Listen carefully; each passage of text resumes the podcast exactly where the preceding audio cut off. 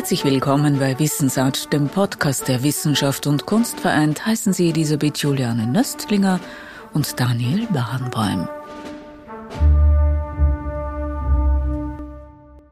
Ich gehöre nicht zu den Menschen, die sagen, ach, als ich jung war, war alles so viel besser. Die Kultur und die Menschen und die Politik. Ich bin nicht so ein Mensch. Aber ich muss feststellen, es gab nicht so weltweit Lügen wie jetzt. Es wird einfach gelogen unter unterschiedlichen Regimen. Und wir leben in was ich nenne ein geistloser Zeitgeist. Wir leben in einem Zeitgeist ohne Geist. Weil wir haben kollektiv verloren den Respekt und Enthusiasmus für was ist wirklich Kultur. Musik sowieso.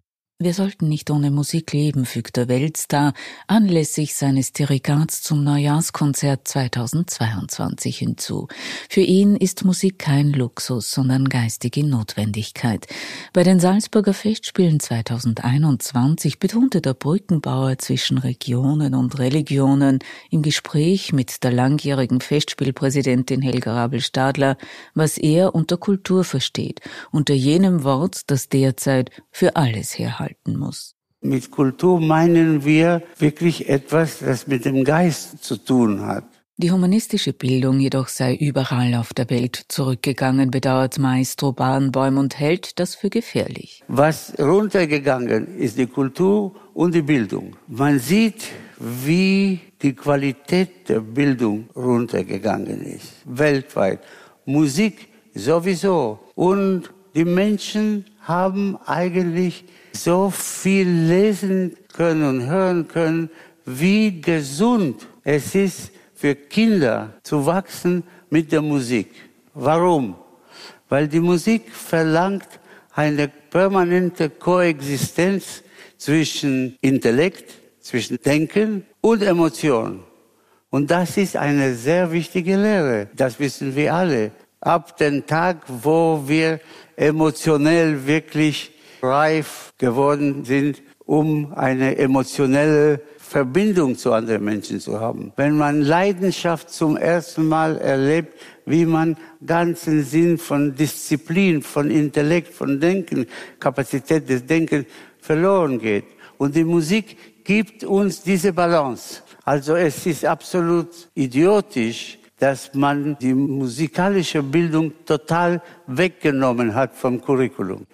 Ich habe vor 15 Jahren einen Musikkindergarten gegründet in Berlin. Und äh, das funktioniert und funktioniert sehr gut. Aber das ist eine kleine Geste. Das müsste eigentlich von der Regierung und, und so weiter. Seit 1992 ist Daniel Barenboim Musikchef der Staatsoper unter den Linden und ihrer Staatskapelle. Und diese ist dank Barenboim ein Weltklasse-Ensemble. Das Programm des in Argentinien geborenen und in Israel aufgewachsenen Pianisten und Dirigenten ist dicht. Unter anderem will der beinahe 80-Jährige mit der Staatskapelle auf Europatournee gehen. Und im Februar gibt er für die UNO-Flüchtlingshilfe einen Abend. Noch sieht es danach aus, als könnten alle Konzerte vor Publikum stattfinden. Man wird aber erst noch sehen und hören, denn derzeit erfolgen oft gesundheitspolitische Einschränkungen überraschend und kurzfristig. Man muss natürlich als erstes denken an die Gesundheit der Menschen. Absolut klar. Man muss dann auch aufpassen auf die wirtschaftliche Konditionen, besonders für Menschen, die nicht sehr viel Geld haben. Aber dann muss die Kultur kommen. Und wenn man sagt, man muss über Kultur sprechen, man spricht dann nur über das Wirtschaftliche in der Kultur. Und ich habe gestern so ein wunderbares, warmes Gefühl gehabt, auf der Bühne zu gehen und zu sehen, tausend Menschen, das ist so eine Seltenheit geworden. Man hat das Gefühl, alle die Anweisungen, die man uns gibt, was wir dürfen machen und was nicht, sind total ohne jede Logik. Ohne jede Logik.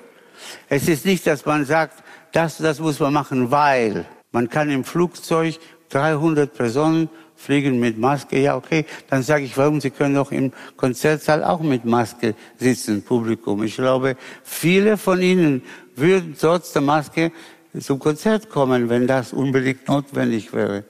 Aber das sind so nicht bis zu Ende überlegte Anweisungen. Ich verstehe die Zukunft noch weniger als die Vergangenheit. Wirklich. Man weiß nichts über diesen Virus. Man kann nur dumm optimistisch sein und sagen, ach, so schlimm ist es nicht. Noch ein paar Wochen, zwei Monate und es ist vorbei. Nein. Oder genauso naiv pessimistisch. Es ist viel schlimmer, als man uns sagt. Es wird lange dauern, es wird noch zwei, drei Jahre, wer weiß. Und so. Beide total falsch. Ich glaube, also ich habe es auf jeden Fall versucht, diese Monate nur heute zu denken. Weil wenn ich denke über morgen, nächste Woche, ich habe keine richtige Information. Angekündigt ist im Programmbuch der Salzburger Festspiele 2022 ein Konzert mit den Wiener Philharmonikern. Das ist am 10. August und am 11. August dirigiert Daniel Barenboim das West-Eastern Divan-Orchester. 1999 hat er es gemeinsam mit Edward Said und Bernd Kaufmann gegründet. Das weltweit gastierende Sinfonieorchester besteht zu gleichen Teilen aus israelischen und arabischen Musikern.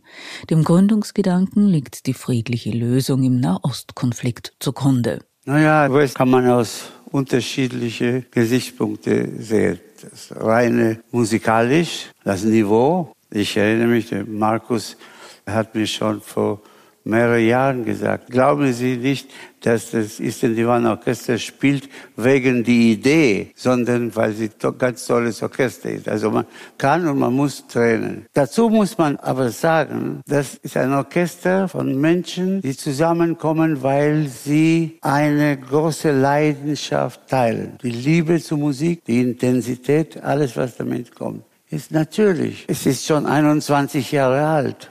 Und natürlich, am Anfang habe ich wirklich aufgepasst. Und ich habe gesagt, ich möchte, dass an jedem Pult, wo es geht, ein Araber und ein Israeli spielen. Aber am Anfang zum Mittagessen oder Abendessen saßen alle die Israelis zusammen und alle die Araber zusammen getrennt, weil natürlich man hat auf beide Seiten die Idee von Feindschaft aufgebaut. Und jetzt sitzen sie zusammen, essen sie zusammen, auch andere Dinge zusammen. Gibt es viele Kinder aus dem Vedo? Du gehst direkt zum Punkt. Ach, es gibt einige. Ja? Es gibt einige. Nicht, nicht zu viele, aber einige gibt es schon.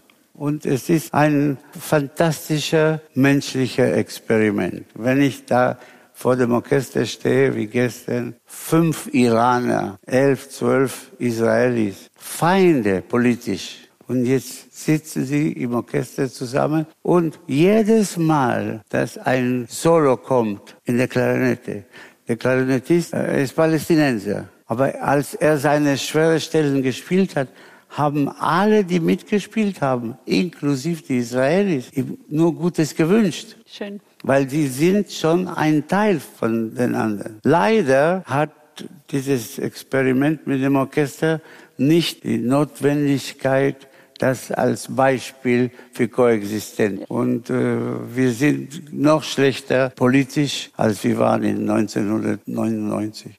Daniel Bahnbäum, der streitbare Musiker für die Aussöhnung zwischen Juden und Palästinensern, kam erstmals als Neunjähriger mit seinen Eltern nach Salzburg. Eine abenteuerliche Reise war das damals von Argentinien bis nach Europa. Gerne erinnert er sich daran. In 1952 bin ich mit meinen Eltern weggeflogen von Buenos Aires, wo wir lebten, ich bin dort geboren, weil ich war eingeladen zu spielen im großen Saal des Mozarteum für das Abschlusskonzert vom Dirigentenkurs von Igor Markevich. Nicht, dass ich teilgenommen habe, aber es hatte mich in Argentinien gehört und er dachte, das wäre eine wunderbare Geste, mich zum mein erstes Konzert in Europa. Also das war nicht nur in Salzburg, das war überhaupt in Europa. Die Reise war ein Albtraum. Wir sind geflogen von Buenos Aires nach Montevideo, São Paulo, Rio de Janeiro, Recife, eine Insel zwischen Südamerika und Afrika, Dakar, Lissabon, Madrid und Rom. 52 Stunden. Naja, und dann mussten wir mit Zug von Rom nach Salzburg kommen. Meine Eltern waren auch zum ersten Mal in Europa. Meine Mutter war als ganz junges Mädchen damals in Palästina, aber sonst waren sie nicht außerhalb Argentinien. Und wir sind in Rom vom Flughafen zum Bahnhof gefahren und dann dummerweise statt nach Salzburg den Zug zu nehmen, wir haben den Zug nach Straßburg. Ja, heute lache ich darüber auch, aber damals nicht. Also es war wirklich ein Albtraum, die ganze Reise. Und dann sind wir hierher gekommen und das war mein erster, erster Besuch in Europa überhaupt. Und ich habe es wirklich sehr genossen, im Mozarteum zu spielen. Du kannst dir vorstellen, was es bedeutet für einen Neunjähriger aus Argentinien, plötzlich in Mozarts Geburtstag zu sein. Ich war total weg. Und deswegen blieb für mich Salzburg etwas Sentimentales wie keine andere Stadt auf der Welt. Insofern war es für mich sehr klar, dass ich würde am liebsten mein 70 Jahre Bühnenjubiläum in Salzburg. Ja, es war mir sehr klar, dass ich war in Mozarts Stadt. Ich war mit meinen Eltern im Mozarts Geburtshaus. Ich durfte auf sein Spinett spielen. Es war schon sehr wichtig für mich. Eine besonders tiefe und lange Freundschaft verbindet Daniel Barenboim mit Subin Mehta, ja, seit 56. Wir waren gemeinsam ein Dirigent. Das ist eine lustige Anekdote. Das war ja das Vordirigieren. Und er kam in den Saal und sah eine sehr kleine Person. Ich war zwölf, dreizehn, dreizehn. Und er konnte sich nicht vorstellen, dass es ein Kind war. Nein, nein, aber wir haben so eine lange Freundschaft und nie wirklich was Böses über den anderen gedacht. Wie ist das nun, wenn man Zeit seines Lebens musiziert, als Dirigent und Pianist auf der Bühne steht? Überrascht das Spielen eines Werkes beispielsweise wie das Musizieren mit den Wiener Philharmonikern noch manchmal? Erkennt man noch Neues? Mit den Wiener Philharmonikern verbindet Daniel Barenboim ein jahrzehntelanges Zusammenspiel. Beim Neujahrskonzert 2022 setzte er am Pult auf kenntnisreiche Führung, die sich große Gesten sparte. Dass beide Seiten ein tiefes musikalisches Einverständnis eint, war sichtbar und fühlbar. Dort, wo es notwendig war, griff er ein, sonst wusste er, dass man gerade bei diesem Konzert die Philharmoniker mit sich alleine lassen konnte. Mit den Jahren muss man auch vieles revidieren, wie man übt, weil es gibt bestimmte Dinge, die mit dem Alter gestärkt werden, gute Dinge, und andere nicht. Und da muss man wirklich gut aufpassen. Ich bin der Meinung, dass wir ausführende Musiker, egal welches Instrument man spielt, wir sind privilegierte Menschen, weil jedes Mal, dass wir ein Stück spielen, lernen wir was Neues über dieses Stück. Jedes Mal, dass wir ein Stück spielen, lernen wir was, das wir nicht so genau gesehen haben. Deswegen meine ich, dass wir sind privilegierte Leute, weil Routine kann darf nicht für uns existieren. Und umso mehr wir lernen, umso mehr müssen wir weiterarbeiten. Und diese Gedanken zum Beispiel, die haben sich verstärkt bei mir mit den Jahren.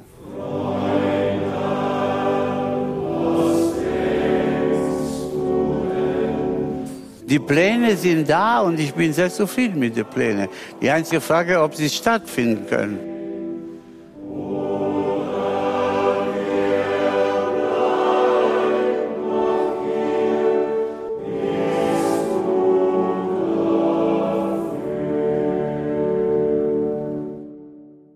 Daniel Bahnbaum, aufgenommen im Sommer 2021 bei einem Künstlergespräch für die Festspielfreunde und anlässlich des Neujahrskonzertes 2022 bei Wissensart, dem Podcast der Wissenschaft und Kunst vereint.